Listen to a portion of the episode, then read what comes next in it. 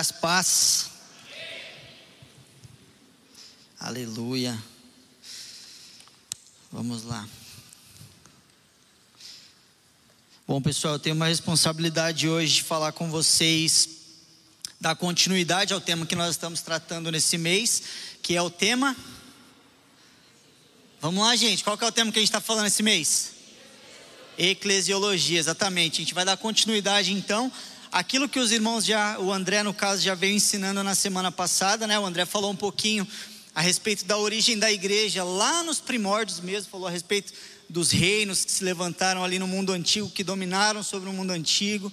Falou um pouquinho sobre a história do povo de Israel, deu mais atenção ao período interbíblico ali, onde muita coisa aconteceu, apesar da gente não ter registro bíblico é, inspirado por Deus nesse período, mas muita coisa aconteceu, como vocês viram, e hoje eu vou dar continuidade da onde o André parou. Então, o André, o André ele tratou até o período interbíblico, a gente vai pegar aqui do período interbíblico em diante, falando a respeito de Jesus, que é né, a origem da igreja. Então, hoje eu tenho a responsabilidade de falar sobre dois temas: a origem de como, de quem a igreja veio, como a igreja surgiu, como ela se desenvolveu ali no primeiro século, e nós vamos falar sobre o propósito do para que a igreja foi criada. Então nós trataremos dois temas: como a igreja foi criada e para que a igreja foi criada.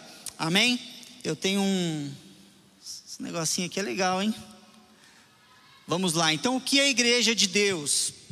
Ah, nós temos aí muita gente que, quando fala a respeito de igreja e quer tratar a igreja como original, para muito na ideia de que a igreja significa chamados para fora, né? A palavra igreja ela vem do grego e ela tem esse sentido mesmo de chamados para fora.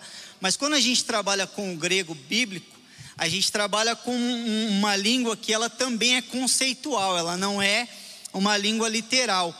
Então, quando é eclésia, nós falamos, né, a eclésia significa chamados para fora e realmente significa, dentro do contexto, as pessoas elas eram chamadas para fora para irem para as praças, se reunirem para fazer algum tipo de voto. Então ali era criada uma assembleia. Então o real sentido da palavra eclésia, usado no texto bíblico, é assembleia, um, uma congregação, um grupo de pessoas que se reúnem em prol de algum objetivo, né? Então, quando a palavra ela é usada aqui no Novo Testamento, a palavra eclésia ela é usada aqui no Novo Testamento, ela tem esse sentido de uma assembleia, uma congregação de pessoas que se reúnem, no nosso caso, se reúnem em nome de Jesus. Amém?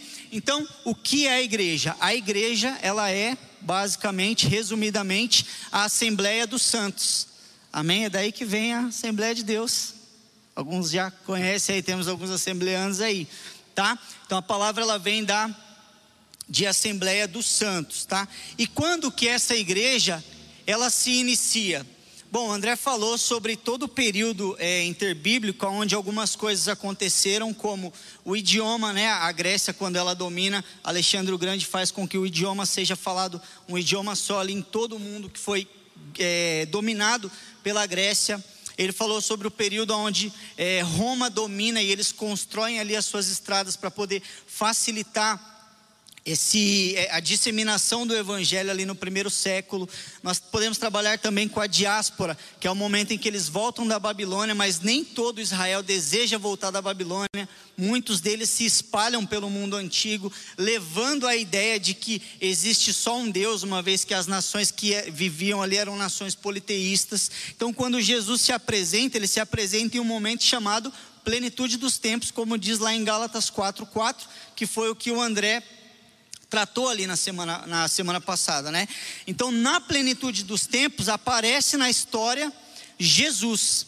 Quando a gente fala a respeito da igreja, a gente trata, é, a gente entende que a igreja, ela sempre foi um projeto de Deus, um desejo do coração de Deus de ter uma família de filhos parecidos com Jesus. Então a igreja ela tem um aspecto eterno nesse sentido. Só que a igreja ela se inicia em um determinado momento da história e esse momento da história, alguém inicia a igreja, alguém vem e inaugura a igreja e manifesta a igreja. E a partir dessa pessoa, a igreja ela começa a se desenvolver. E quem é essa pessoa? É o próprio Jesus. Então Jesus ele vem ali, se manifesta, apresenta os seus ensinamentos para os seus discípulos, seus discípulos aprendem dele e aí eles começam a fundar, a, a fazer com que o evangelho cresça e nasce aí de forma orgânica a igreja do nosso Senhor Jesus Cristo. A igreja ela tem um fundamento. Qual que é o fundamento da igreja? A gente pode abrir, você pode abrir comigo lá em Mateus 16. Eu pensei que ter a colinha aqui na frente, mas eu vou ter que dar uma ziradinha para poder acompanhar com vocês. Mateus 16 é um texto bastante conhecido, mas é um texto importante porque a primeira vez em que a palavra igreja ela é citada na Bíblia, no Novo Testamento, é nesse momento em que Pedro dá essa declaração a respeito da pessoa de Jesus. Amém? Abre lá comigo, Mateus 16, no capítulo 16. A gente vai ler dois, dois versículos, é do 16 ao 18 diz assim: Respondendo Simão Pedro, disse: Tu és o Cristo, Filho do Deus vivo. Então Jesus lhe afirmou: Bem-aventurado és, Simão Barjonas, porque não foi carne e sangue que te revelaram, mas meu Pai que está nos céus. Também eu te digo que tu és Pedro, e sobre esta pedra edificarei a minha igreja, e as portas do inferno não prevalecerão contra ela. Amém? Então, esse, é, esse, texto é o primeiro texto em que a palavra igreja aparece no Novo Testamento. E a igreja ela é fundada sobre alguém. Qual é a origem da igreja, que é o tema que a gente vai tratar hoje? A origem da igreja é Jesus Cristo. A igreja ela se fundamenta na declaração de que Jesus Cristo é o filho de Deus, de que ele é o próprio Deus que encarnou, que deu sua vida por mim e por você. Então ele é quem inicia a igreja. Eu sei que existe uma confusão né, a, a Igreja Católica trata que, no caso, o pai da igreja seria Pedro, porque faz uma interpretação um pouco equivocada desse texto, né? A pedra, na verdade, não é Pedro. Pedro, ele é um fragmento de Petros, é um, significa um fragmento de pedra, mas a Petra, a rocha, é Jesus que, de, de quem a Pedro declarou. Então, Jesus é a rocha, Pedro e eu e você, nós somos os fragmentos dessa rocha que disseminamos o evangelho, fazendo com que a igreja de Deus ela se dissemine e ela cresça cada vez mais. Amém? Então a igreja, a origem da igreja é Jesus. Jesus ele é quem dá início a igreja. E aí a gente tem mais um outro texto, por quê? Porque novas ideias de igreja elas nascem posteriormente. Esse foi um dos desafios da igreja primitiva. Muitas heresias elas se levantam ali para poder uh, trazer confusão, divisão, é, fazer com que a igreja ela não cresça. E muitas pessoas se perderam ali no primeiro século, como se perdem até hoje, com ideias de falsas igrejas. Mas o apóstolo Paulo ele nos deixa um texto muito interessante que está lá em Coríntios, capítulo 3, versículo 11. Eu queria que você abrisse comigo. Eu não vou ler muitos textos com vocês, porque a gente tem bastante coisa para falar da história. A gente vai trabalhar basicamente hoje com o livro de Atos, que é o livro que apresenta a história ali do início da igreja. Amém? Então, é Atos 3, 11. O apóstolo Paulo diz o seguinte: Porque ninguém pode lançar outro fundamento além do que foi posto, o qual é Jesus Cristo. Amém? Então, o fundamento da igreja é Jesus Cristo. Ele é a origem, ele é quem fundamenta. Então, Deus ele projeta a igreja, Jesus fundamenta a igreja e o Espírito Santo posteriormente vem edificando a igreja, vem fazendo a igreja crescer sobre esse fundamento, essa origem que é Cristo. Amém? Então, você que faz parte de uma igreja, você faz parte de um grupo de pessoas, de uma assembleia, uma congregação de pessoas que são seguidores de Cristo e dos seus ensinamentos. Amém? Então, qual é a origem da igreja? Jesus. É, e, e, quando nós entramos na, para nós entrarmos na igreja, fazemos parte né, dessa Assembleia dos Santos, é necessário que uma declaração saia da nossa boca. E a declaração é essa: Jesus é o Filho de Deus. Isso nós fazemos por fé. Amém? Nós declaramos por fé, e esse é um dos pilares e um dos valores aqui que nós temos na nossa igreja. Nós falaremos sobre os três valores, conforme a gente vai desenrolando a aula aqui, a gente vai falar sobre os três valores que nós temos na nossa igreja, que é a fé, a esperança e o amor. Então, nossa igreja ela é fundamentada na fé e na certeza de que Jesus Cristo é o Filho de Deus. Amém? Então, nós então, somos uma igreja bíblica fundamentadas aí em Jesus Cristo. Amém? Vamos lá. É, um pouquinho da história. Então, bom, nós falamos sobre a origem da igreja. Eu quero tratar com vocês um pouco a respeito da história da igreja, tá? Que começa a partir da ressurreição. Então, Jesus ele vem, ele, ele é apresentado ali nos evangelhos, ele vive o seu ministério com curas, milagres, ensinamentos, e ele faz coisas extraordinárias para poder mostrar para aquelas pessoas que ele realmente é o filho de Deus. Ele cumpre o seu propósito de morrer na cruz e receber sobre si os nossos pecados e pagar a nossa dívida. Ele morre e ao terceiro dia, nós vamos comemorar no domingo, o que, que acontece? Ele ressuscita. A ressurreição é um pilar extremamente importante para a nossa fé, porque se não houvesse ressurreição, por mais que Jesus tivesse feito todos os milagres, quem provaria que ele é o Filho de Deus? O que prova que Jesus realmente é o próprio Deus e é o Filho, o Messias esperado e enviado por Deus, é a ressurreição de Jesus. E após a sua ressurreição, ele inaugura esse movimento chamado igreja, que vai começar ali com os apóstolos. E aí eu quero ler alguns textos com você no livro de Atos, mas eu quero dar uma tarefa para você. Essa semana eu quero dar a tarefa para você de você ler o livro de Atos inteiro. Bom, nós estamos falando sobre eclesiologia. A aula de hoje é a origem, como a igreja foi fundada, um pouco da história da igreja. E o livro de Atos é um livro histórico do Novo Testamento, escrito por Lucas, que registra como que a igreja ela se desenvolveu após a ressurreição de Jesus. Então, uma tarefa para você aí, que você é, leia o livro de Atos. Como que eu faço para voltar lá para o slide? Não vocês, vocês vão complicar. Amém? Então Jesus ele ressuscita. Na sua ressurreição, a gente vai ler os textos, mas eu já vou citando aqui para vocês. Jesus ele se apresenta aos seus discípulos e ele dá uma ordem para os seus discípulos.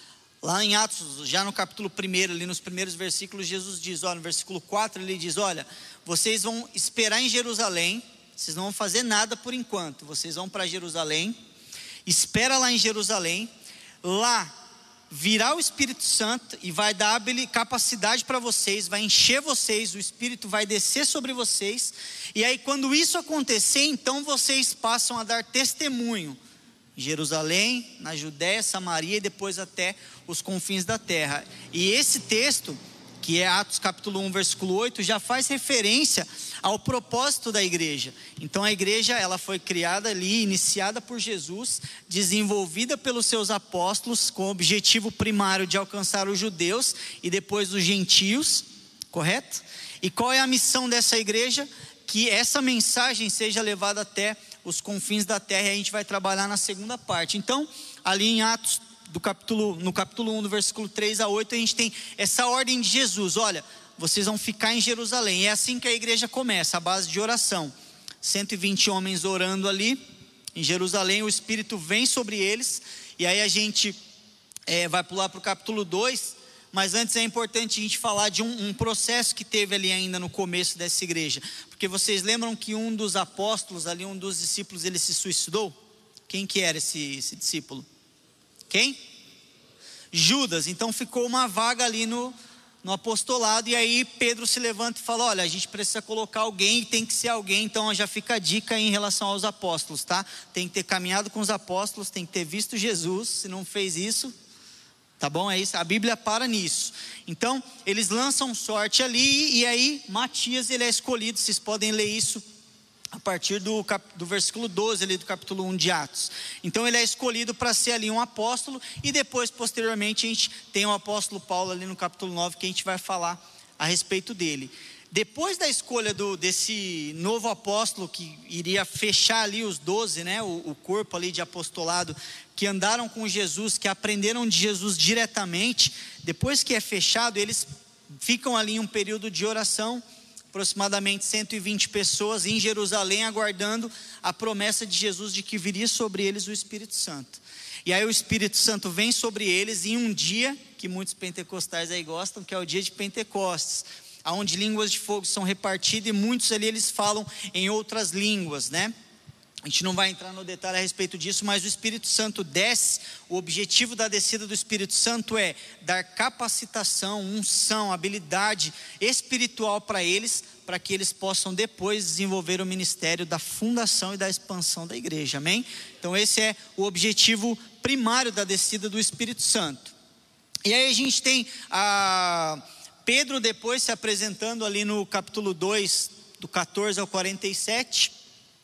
Porque nesse momento que o Espírito Santo desce e as línguas elas são estranhas, as pessoas que estão ali, os estrangeiros, eles começam a ouvir em seus idiomas e algumas línguas não eram entendidas é, meio que gera uma confusão e eles ficam, o que está acontecendo? Inclusive, né, eles é, questionam se de repente esses homens estariam bêbados logo cedo ali, né? Mas não é cedo para esses homens estarem bêbados assim como eles estão. E aí Pedro se levanta. E Pedro era aquele que havia negado Jesus, mas que depois foi alcançado por Jesus, e Jesus dá uma incumbência para Pedro. Então você vai voltar e vai cuidar das minhas ovelhas, porque Jesus já sabia que ia chegar um momento em que existiria confusão e ia precisar alguém se levantar para explicar para eles o que está acontecendo. Então Pedro se levanta e fala: Gente, espera aí um pouquinho, isso aí que está acontecendo é o que foi dito lá pelo profeta Joel, que nos últimos dias o Espírito desceria sobre toda a carne.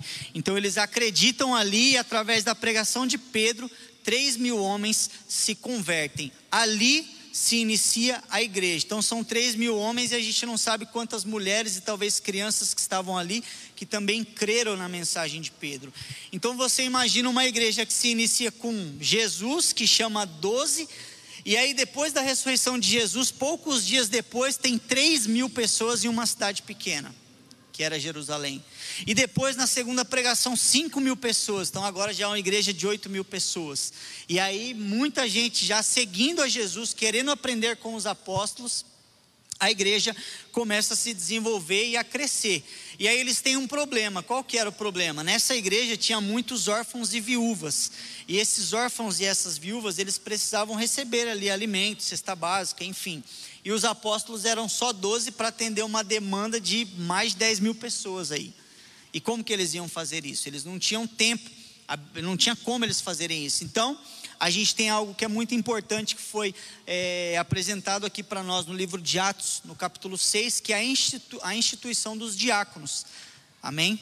Então os diáconos eles são levantados com esse propósito de servir a comunidade naquilo que os apóstolos não estão conseguindo. E os apóstolos eles tinham, eles iriam então se dedicar à palavra e à oração, ao estudo e ensino da palavra e à oração. E a responsabilidade de servir a igreja nos serviços que a igreja tinha ali, essa grande igreja que se forma ali no início do primeiro século, ali no, no início, nos primeiros anos da igreja fica sob as costas, né? A responsabilidade aí vai para os diáconos. Amém? Então assim a gente tem a formação da igreja de Cristo. Os diáconos eles começam a trabalhar. No capítulo 7 vocês vão ver a história de Estevão, que é um, um dos diáconos que se destaca, e aí ele é morto, apedrejado, porque nesse período a igreja ela foi fundada é, debaixo de um período muito complicado, que eu vou falar um pouquinho para vocês a respeito desse período.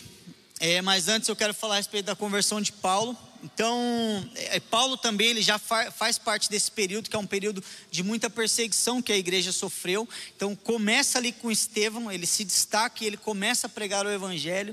E os religiosos ali, eles não concordam com essa pregação, eles se iram e eles matam Estevão apedrejado.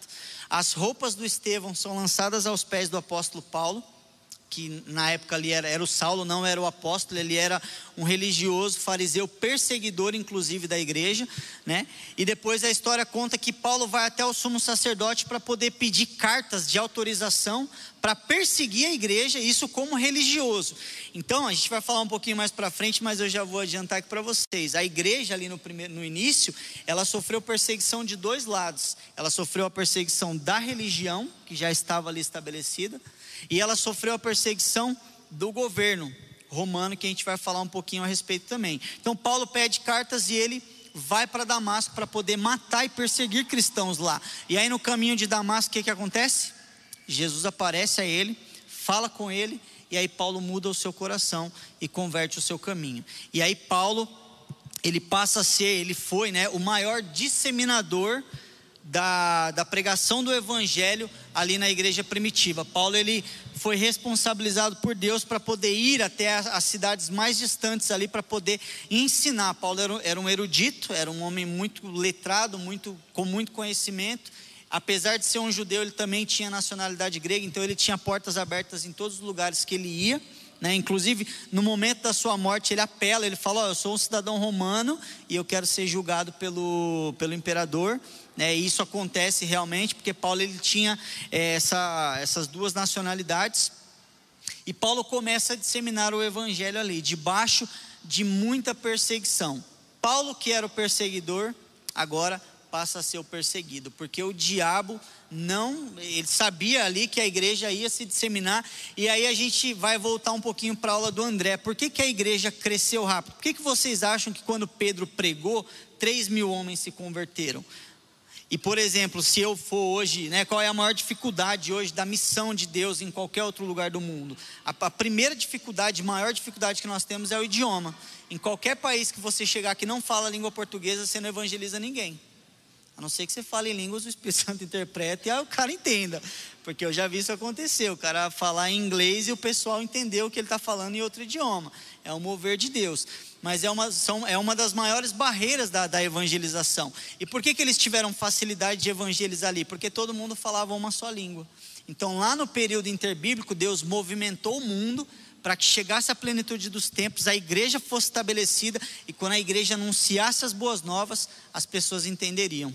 A gente tem no Novo Testamento aqui Pedro, que era um pescador escrevendo em grego, e você também tem Paulo, que era um letrado que falava e também escrevia em grego. Amém? Então, a partir do, do capítulo 9 ali, a gente tem é, o, o, apóstolo Paulo sendo levantado, e Paulo ele faz algumas viagens missionárias, que eu vou citar aqui bem rápido, a gente não vai ter tempo para entrar é, nessas viagens. Depois você pode anotar aí e pesquisar lá as viagens missionárias do apóstolo Paulo, foram quatro, e aí você vai estudar depois lá na sua casa, tá? É, no capítulo 10, o que eu marquei aqui, pessoal, da história da igreja no livro de Atos, são as coisas mais importantes que aconteceram no livro de Atos. No capítulo 10, nós temos o evangelho sendo levado agora até os gentios, porque a princípio, Jesus veio para quem? João, no capítulo 1, versículo 12, ele diz que ele veio para o que eram seus, para os judeus, e esses o rejeitaram. Então, todo aquele agora que confessar que crê em Jesus tem esse direito de ser chamado filho de Deus. Opa, apertei sem querer aqui. Então, o evangelho, primariamente, ele veio para os judeus. E o evangelho muito provavelmente ficaria entre os judeus se não acontecesse, isso que aconteceu no capítulo 10. Deus dá uma revelação para Pedro, desce um lençol com alguns animais que os judeus, inclusive Pedro, consideravam animais impuros, e aí Deus fala para ele: mata e come. E aí Pedro fica meio confuso sem entender, mas como assim mata e come? Esses animais o Senhor falou na lei que era impuro e tal, o que, que eu vou fazer? E o Senhor fala para ele novamente: mata e come, não torneis impuro aquilo que agora eu estou purificando, vou purificar. E ele fazia isso, é, essa revelação que Pedro teve era uma revelação que Deus estava dando para ele, relacionado aos gentios, que eram tratados como os pagãos, as pessoas impuras, né? Inclusive, os judeus, eles não sentavam com, com os gentios para poder se alimentar. Tem um, uma passagem que Pedro, ele está ali com, com os gentios comendo, né? Logo depois dessa passagem mesmo de Cornélio, que a gente vai falar um pouquinho a respeito dele. Pedro está ali, e aí quando chegam os judeus, Pedro dá um migué, sai ali, se afasta e tal, como se nada tivesse acontecendo. Aí Paulo está junto, Paulo olha e fala assim: Como é que é? Peraí, Pedro, vem cá. E aí dá um esculacho do Pedro ali na frente de todo mundo. É, quando os judeus não estavam aqui, você sentava com eles, você se comportava como gentil. Agora que eles chegaram aí, você está saindo fora como se nada tivesse acontecendo, você quer, quer mostrar uma religiosidade que você não tem, na verdade, é? menos. Aí ele dá um, um esculacho em Pedro. Mas é, qual que era a, a, a, o propósito dessa visão que Deus tinha dado para Pedro? Vai lá e pregue. Aí Deus direciona ele para Cornélio, que era um centurião, que era gentil. Ele prega o evangelho ali, a família se converte, as pessoas ali se convertem. Então a porta do evangelho ela é aberta também para os gentios. Se a gente for fazer uma análise mais profunda, a gente não tem tempo para isso, mas a ideia de Deus sempre foi alcançar o mundo com o seu amor, reconciliar o mundo com o seu amor. Isso a gente tem desde lá do início. Quando Deus, por exemplo, chama Abraão, Deus acende uma luz no meio da escuridão, porque até então não tinha ninguém ali que representasse Deus na terra. Então Deus chama Abraão e fala: Olha, vou te dar uma terra, vou te dar uma parentela, e através de você abençoarei todas as famílias da terra. Então o propósito de Deus nessa terceira promessa de Abraão é abençoar todas as famílias da terra. E no Novo Testamento, o objetivo continua, é o mesmo. Por isso que agora a porta do, do evangelho é aberta para os gentios, e aí os, os, os apóstolos eles saem aí pregando para os gentios, tendo o apóstolo Paulo como o principal desses. Nessa, nessa, nesse momento em que agora os gentios vão ser alcançados, né, e os judeus já estão sendo alcançados, e os judeus eles tinham a sua religião e eles tinham algumas práticas que eles faziam ali, uma delas era a circuncisão, né, é, todo mundo sabe o que é circuncisão, amém? Não precisa falar, né? Obrigado, gente. Então vamos lá, a circuncisão era uma prática judaica, e aí os gentios começam a se converter e os judeus começam a apertar os líderes da igreja ali, Paulo, Barnabé, Tiago, olha, eles estão se convertendo, mas eles não vão cumprir os ritos judaicos, não? E aí se levanta uma discussão no meio da igreja. E agora? O que, que nós vamos fazer? Né? Porque se a salvação agora é pela graça, será que eles vão ter que praticar algumas coisas que fazem parte da lei para os judeus tal? E aí existe o primeiro concílio da igreja, após a ressurreição de Jesus, que é um concílio que você vai encontrar ali no capítulo 15 de, do livro de Atos. Nesse concílio eles se reúnem para tratar esse assunto. O que, que vai ser colocado para os gentios e o que, que não vai ser colocado para os gentios. O livro de Gálatas também é um livro que trata muito essa tensão da, da circuncisão, né? Os judeus querendo que os, os gálatas se circuncidassem, e aí eles é, em comum ali os apóstolos eles chegam a uma conclusão de que não é necessário que os rituais ali do, dos judeus eles é, sejam transferidos também para os gentios e aí Tiago que é o irmão de Jesus presidente da, da igreja ali primitiva depois você estuda lá o livro de Tiago na, na EBD lá na playlist é, Tiago se levanta e ele fala olha não vai ser necessário que que eles sigam os nossos rituais aqui né? Enfim, o evangelho ele é, a salvação vem pela graça, então eles entram na igreja, no corpo de Cristo, se eles creem em Jesus e não por nenhum tipo de ritual. Então, capítulo 15 de Atos também é importante porque é um momento em que se define essa questão. Porque talvez se não tivesse existido esse concílio, até hoje nós estaríamos praticando uma ou outra atividade aí da religião dos judeus mas nesse concílio algumas coisas foram, foram definidas, depois houveram outros concílios também, onde as coisas foram definidas ali e colocadas é, e, e, pautadas, e, e, foi definido como que, que elas seriam para nós, gentios, que os gentios aqui somos nós, que não viemos de linhagem judaica, que não temos nossos pais, avós judeus, amém? É, aí você tem as quatro viagens missionárias do apóstolo Paulo, né? Uh, Paulo ele foi o responsável por realmente levar, e interessante, do, voltando para a aula do André, que Paulo usou as estradas que os romanos construíram para poder evangelizar onde ele evangelizou. Sem essas estradas, Paulo não teria conseguido chegar onde ele chegou, porque o mundo antigo era, era um mundo que não tinha tanto acesso como nós temos hoje. Hoje você pega qualquer rodovia, você vai para qualquer lugar do mundo, mas naquele período não tinha, então tudo era feito a cavalo ou era feito a pé. Quem tinha condição tinha cavalo, quem não tinha fazia o trabalho a pé. Então, se não houvessem essas estradas, e aí mais uma vez, você vê no período interbíblico a movimentação de Deus para que chegasse a plenitude dos tempos e o evangelho pudesse ser disseminado ali mais facilmente. Amém? Então a gente está dando continuidade àquilo que o André tratou na aula dele uh, a respeito da origem da igreja. A gente tem um contexto, o contexto histórico dessa igreja, né? A igreja ela foi criada em um período onde o, o governo ali, a, o império que dominava era o Império Romano, que veio depois do Império Grego. Eles dominavam todo o mundo antigo, foi o maior império aí por três, quatro séculos, o maior império que existiu. É, eles falavam grego também e eles tinham, eles eram um, tinham uma religião politeísta que nessa religião eles adoravam a vários deuses. E os, o Deus dos cristãos era um Deus só, correto? Então existia uma tensão entre aquilo que os romanos criam e aquilo que a igreja cristã cria, por quê? Porque eles tinham a ideia de que o imperador deveria ser adorado e os cristãos se negavam a fazer isso. Isso custou para os cristãos não só isso, mas algumas outras discordâncias com o império, com a visão do império.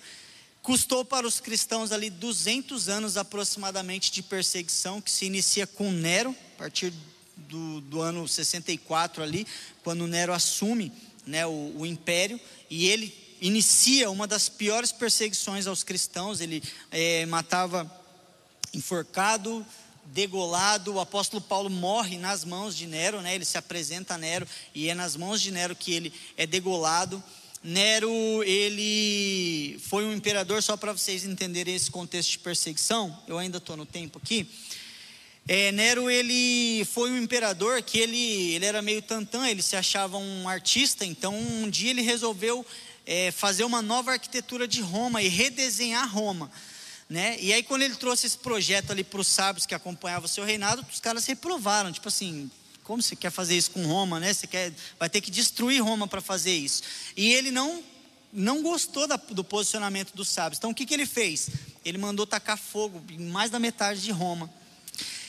E aí tinha um índice de que apontava para Nero. Mas como já existia uma raiva dos romanos em relação aos cristãos, porque eles não adoravam ao imperador e tinham algumas outras diferenças, Nero transfere a culpa para os cristãos.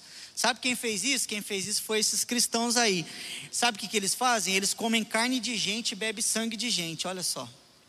E aí a perseguição vira e o direcionamento vai todo para os cristãos. Então eles começam ali a ser perseguidos e a igreja ela é fundada, né? Ela é iniciada ali nesse nesse tempo de muita perseguição, uma perseguição dura e ferrenha para que o evangelho ele não crescesse. Tertuliano, que foi um discípulo de um discípulo de João, ele dizia que a semente, o sangue dos cristãos era a semente do evangelho. E aqui a gente vê o cumprimento do propósito da igreja. Né, uma semente, quando ela cai na terra, se ela não morre, fica ali por si só, mas se ela morre, ela cresce e dá muito fruto. Então nós fomos chamados para isso. Os nossos irmãos, eles pagaram um alto preço ali no início da igreja para que o evangelho chegasse até nós hoje, entendeu? Amém? Glória a Deus por isso. E eles tinham uma outra perseguição que era a perseguição religiosa. Já se inicia ali no capítulo é, 3 ou 4 de, de Atos, onde Pedro ele é perseguido porque ele estava pregando sobre a ressurreição. E os saduceus, que eram é, uma, uma linhagem ali da, dos judeus, eles não criam na ressurreição. Então eles prendem Pedro né? Ele fica um período, uns dias ali preso, depois ele é solto, mas a perseguição também vem pelo lado religioso. Então assim foi formada a igreja de Cristo, debaixo de muita e muita perseguição. E o sangue desses mártires aí realmente foi a semente do evangelho, porque o evangelho cresceu e seguiu até nós nos dias de hoje. Amém? Um, e quando a gente fala sobre um dos valores da nossa igreja, que é a esperança, quando eu leio, eu olho para a história e eu vejo tudo isso que aconteceu, eu penso, por que, que eles morreram? Porque eles tinham a esperança de que quando eles abrissem os olhos, eles estariam do outro lado olhando para o autor e consumador da fé deles. E esse é um dos pilares da nossa igreja: fé, o amor e a esperança. Nós temos essa esperança, amém?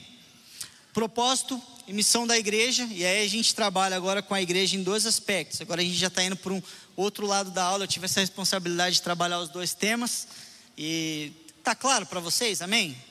Tá, amém? Se alguém tiver alguma pergunta, pode levantar a mão que a gente tenta esclarecer para vocês. Se a gente não conseguir, a gente joga o pastor Neto e. amém? É, quando a gente fala sobre igreja, a gente tem, nós temos dois aspectos da igreja. Nós temos a igreja invisível, que é a igreja universal, não é a universal do reino de Deus, mas é a igreja universal do Senhor Jesus Cristo, essa igreja que ninguém vê, mas que ela está presente aqui agora e que ela está presente na cidade vizinha e na outra e na outra e nos confins da terra, porque o evangelho está chegando até os confins da terra. Então existe uma igreja que nós não conseguimos calcular quantas pessoas fazem parte dessa igreja. E essa é a igreja universal, irmãos espalhados pelo mundo, vivendo para a glória de Deus. E nós temos um outro aspecto da igreja, que é a igreja local que é o que nós estamos fazendo aqui hoje. É a igreja que tem um CNPJ, um prédio, um endereço, onde pessoas se reúnem ali frequentemente aos domingos, isso é a igreja local.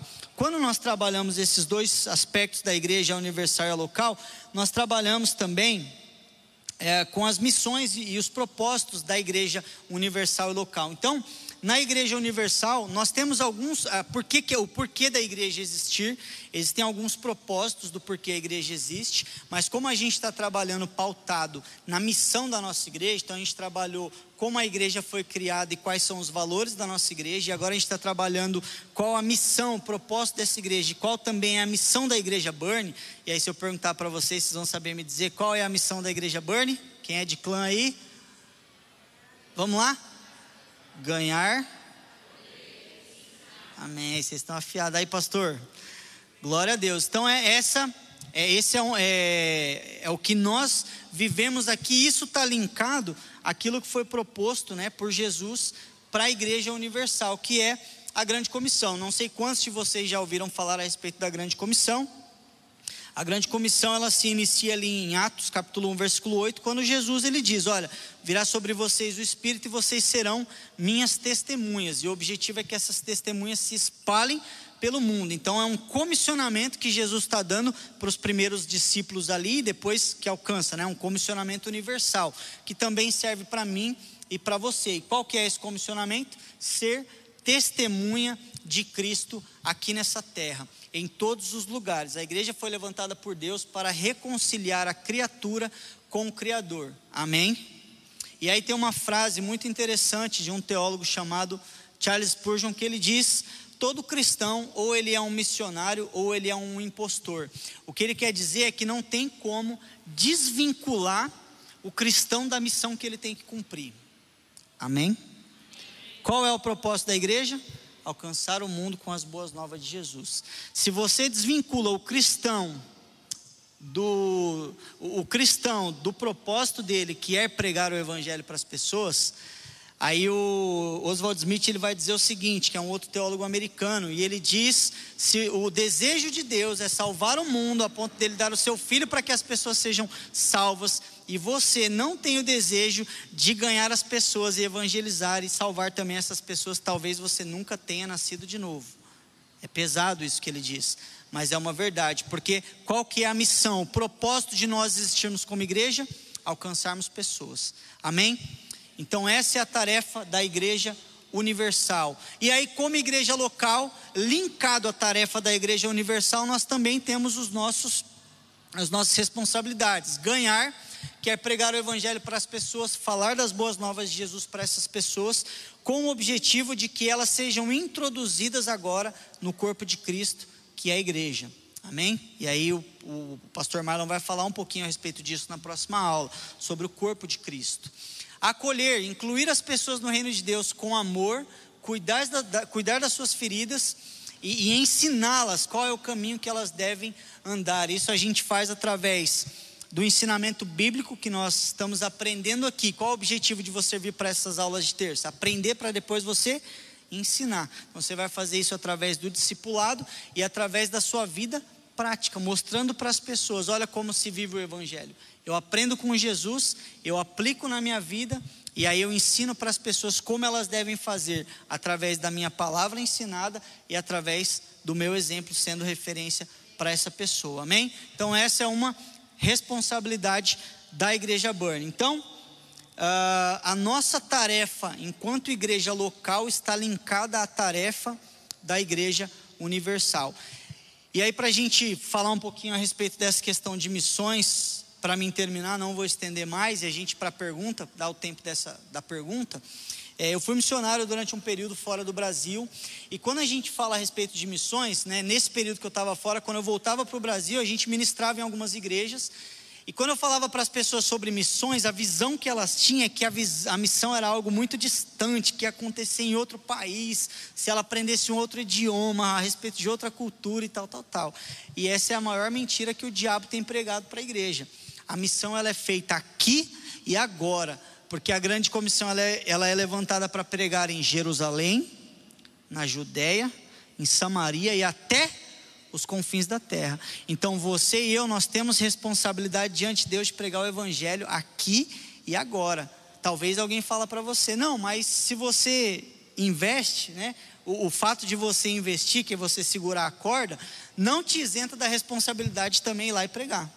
O fato de você orar, que são aqueles que sustentam, também não te isenta da responsabilidade de ir lá e pregar. Então você investe, glória a Deus pela sua vida. Você ora, glória a Deus pela sua vida. Você prega, glória a Deus pela sua vida. Então, na missão de Deus, nós somos chamados para investir a nossa vida para que o reino de Deus ele aumente com pessoas sendo incluídas dentro desse reino. Então essa ideia de que a missão ela está distante, ela é feita em um lugar distante, isso é ser missionário, é a maior furada que existe. Você é um missionário aqui e agora. E se você não é um missionário, talvez você nunca tenha nascido de novo. Agora eu estou linkando as frases aqui de Spurgeon e de Oswald Smith. Talvez você nunca tenha nascido de novo. Amém? Ficou claro para vocês então como a igreja foi formada ali no início? Eu sei que o nosso tempo aqui é curto, eu não consigo passar todo o conteúdo que eu quero, senão o tempo vai estourar e minha esposa já fica olhando para mim assim, meio que não passa do horário. Mas eu espero que tenha ficado claro para vocês como a igreja foi formada ali nos primeiros anos, né? Depois a gente tem o período patrístico, enfim, vocês podem estudar a respeito disso, da patrística também. É, e qual é o propósito aí, a missão da igreja na terra. Amém?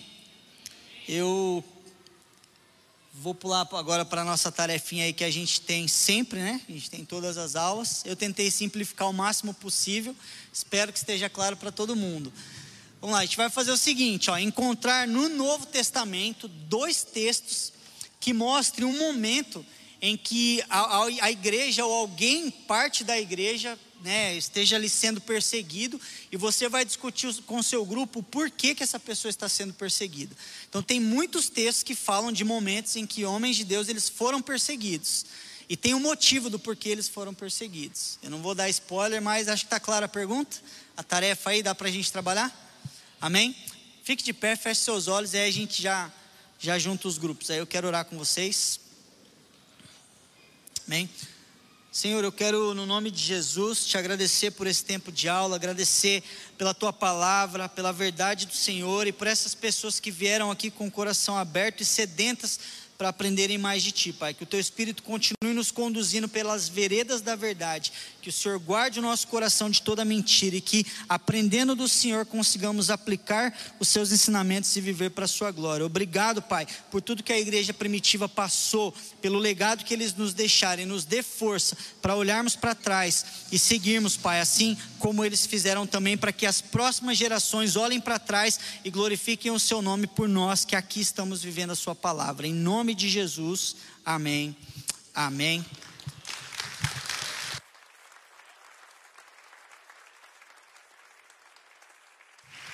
Glória a Deus, irmãos. Aproveitar que vocês estão em pé e organizem para mim mais ou menos uns 10 grupos aqui, vai ficar aí com um torno de 12 a 15 pessoas aqui dentro. Pessoal que está na live aí, nós estamos então nos despedindo de vocês agora. A tarefa já está tanto no link da nossa transmissão ao vivo, quanto no nosso site, lá igrejaburn.com.br barra cursos. Então subam as atividades de vocês e nós vamos fazer aqui.